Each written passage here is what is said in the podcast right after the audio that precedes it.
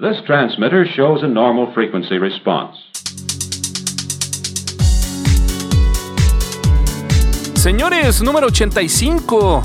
Ya repuestos y al 100 para hablar de las noticias más importantes que se han dado en esta semana durante esta gripa de inicios de primavera, pero hoy más que nunca animados de platicar lo más trascendente de estos temas.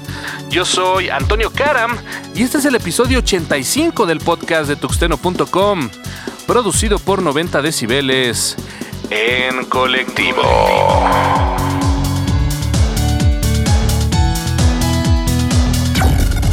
Amazon aceptará pagos en efectivo en tiendas OXO.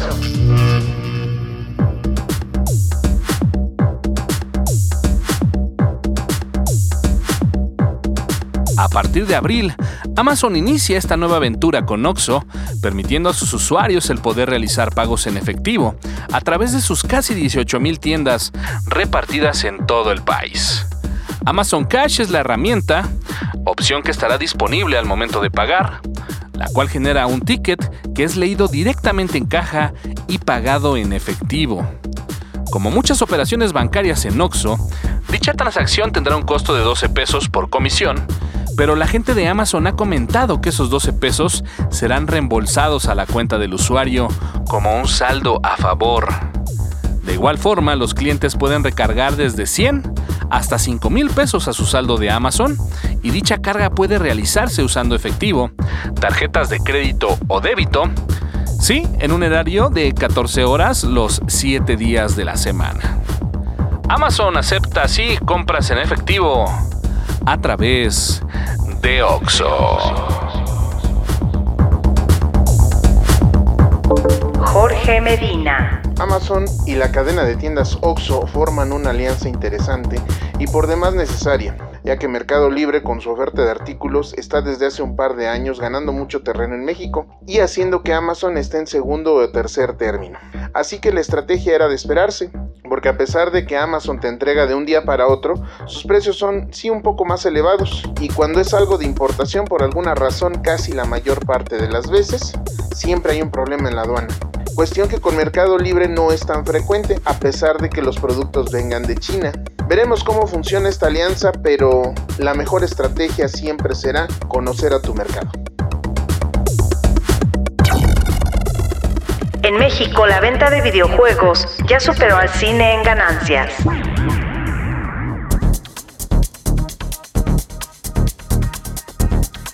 Firewire saca una nota donde hace una comparación sobre el mundo de los videojuegos y el cine, como dos de los gigantes del entretenimiento actual de nuestro país. Y decidimos abordarla y comentarla, ya que en las emisiones pasadas hablamos sobre dos nuevas propuestas de videojuegos.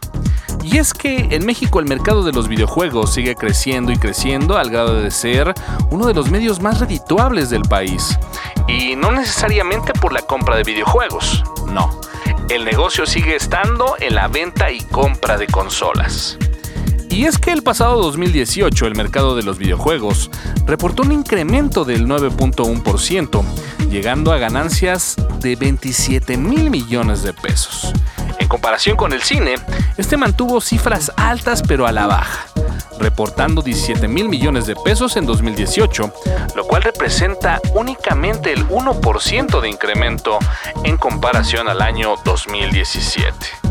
El mundo de los videojuegos está en constante cambio y transformación, pero pareciera que en 2019 estará viviendo su cambio más significativo y podría estar dejando de lado las consolas físicas para incursionar en el mundo del streaming.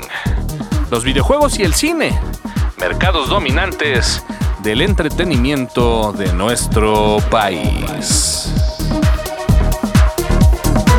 Ismael. Este año que hubo un crecimiento bien importante en, las ventas del área de, los videojuegos, es interesante varias cosas. Una, eh, aunque la nota habla acerca de la diferencia que es muchísimo mayor de avance de la venta de, del área de los videojuegos al cine, que tomar en cuenta que el cine es un segmento que difícilmente va a crecer más.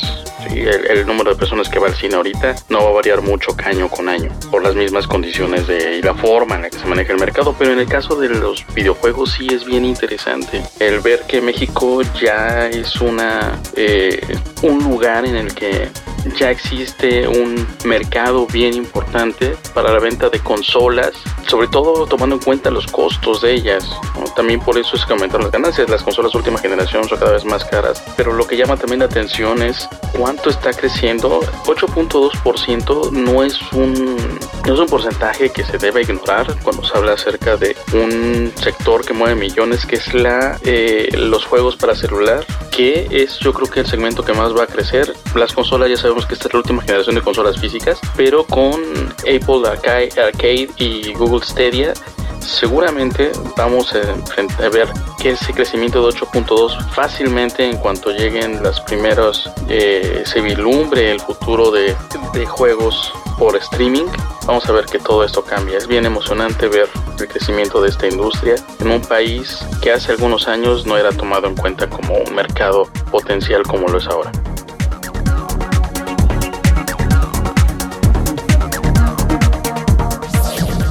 Linux es el rey de las Smart TVs.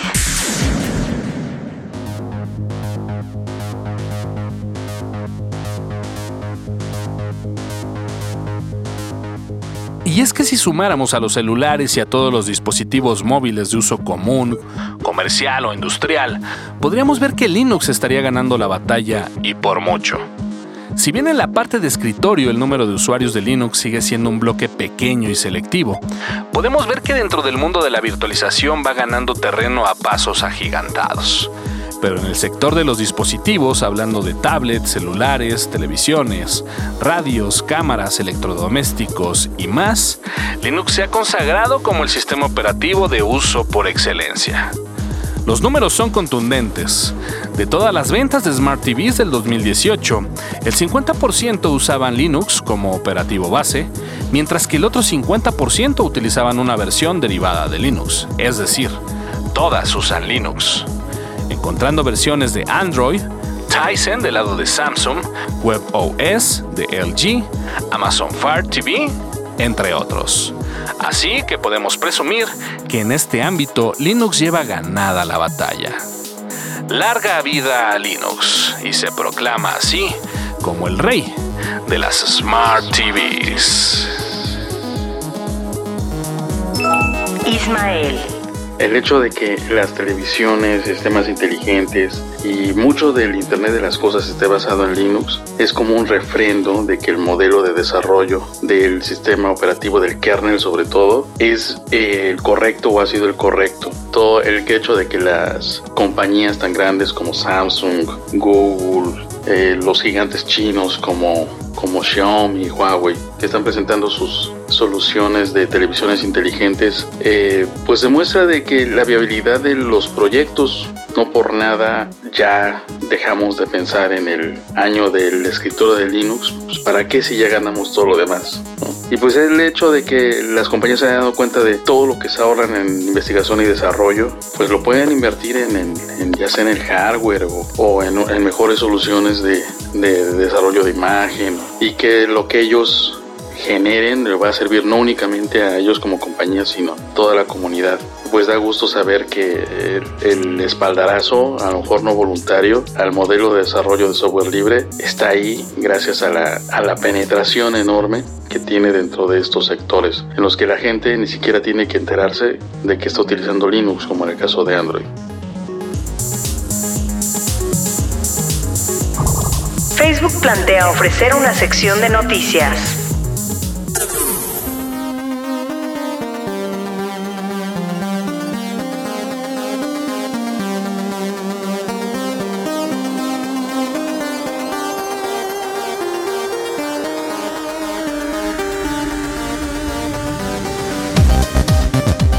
Pareciera que el tema de la desinformación domina la red. Y hoy sitios como YouTube, Twitter y ahora Facebook buscan hacerle frente a las noticias falsas o contenidos no calificados. Y es que cuántas noticias falsas hemos visto que llegan a viralizarse en minutos, cuántos famosos han sido declarados muertos para simplemente revivir al final del día, o simplemente cuántas noticias bombas pueden aparecer en minutos las cuales parecieran ser noticias que se contraponen y al final no sabemos cuál es la versión correcta o la falsa. Es por ello que Facebook, de voz de su CEO, Mark Zuckerberg, comentó sobre la iniciativa que tienen de generar una nueva pestaña con contenidos informativos de calidad y reales como parte de esta campaña, campaña para combatir el caos de desinformación que vivimos actualmente. Y es que la idea no suena del todo mal, ya que algo de lo que se comentó en dichos contenidos podrían ofrecerse a los usuarios de la misma forma como se ofrecen los contenidos de video, acá Watch, muy enfocados al gusto personalizado de cada usuario, recalcando que esta iniciativa no se utilizaría como parte de un modelo de negocios para incrementar ingresos a su plataforma, aunque como toda generación de contenidos lleva un costo implícito. Hablamos sobre el papel que desempeña el periodismo en la calidad de la construcción de comunidades informadas y los principios que Facebook debe usar para crear una pestaña de noticias para que aparezcan más noticias de alta calidad, incluido el ecosistema y el modelo de negocios para respaldarla, citó Mark Zuckerberg. Así que esperamos con ansia esta pestaña de contenidos de noticias de calidad, sí, en Facebook.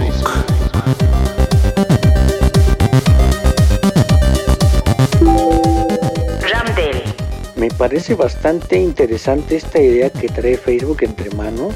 No suena mal. Creo yo que con esto se evitaría la distribución de, fake news y nos garantizaría a nosotros como usuarios de la red social el consumo de, de noticias de fuente fidedigna.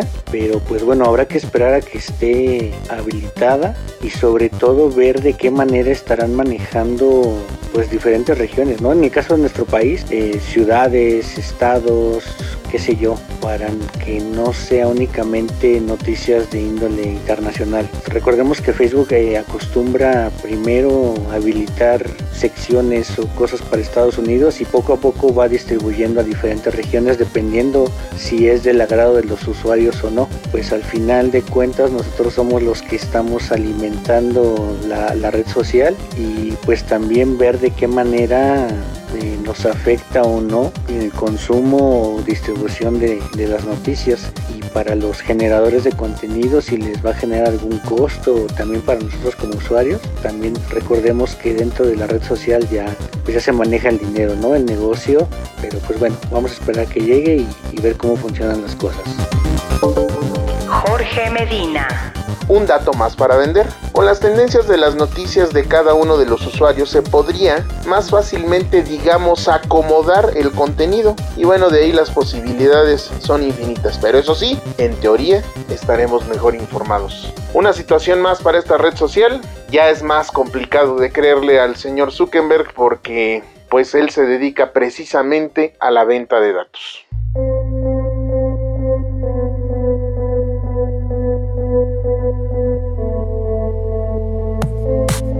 Apple cancela AirPower su cargador inalámbrico. Sega Mega Drive Mini llegará en septiembre con 40 juegos míticos. Conalep anuncia nueva carrera de pilotaje de drones. Noruega se convierte en el primer país del mundo donde más de la mitad de los autos son eléctricos. Google Maps actualiza su sección de fotos con nuevo diseño y filtros. Tuxteno.com en colectivo.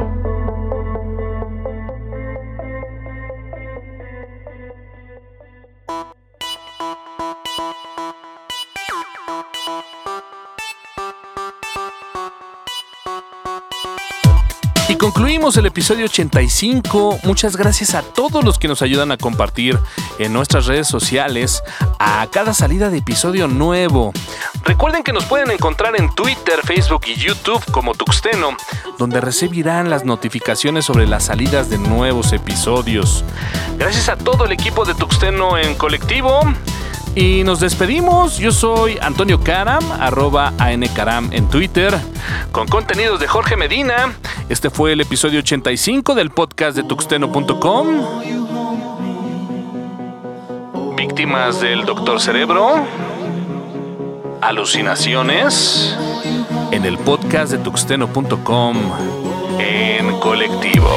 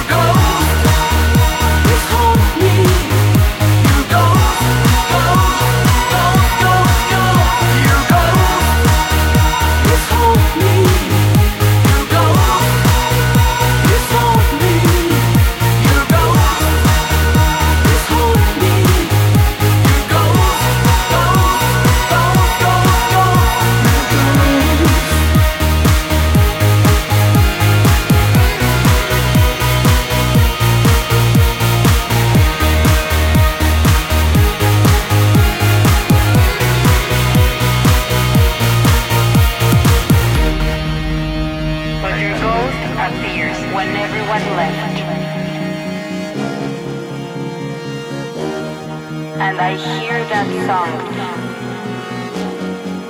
I do not say that word, but your ghost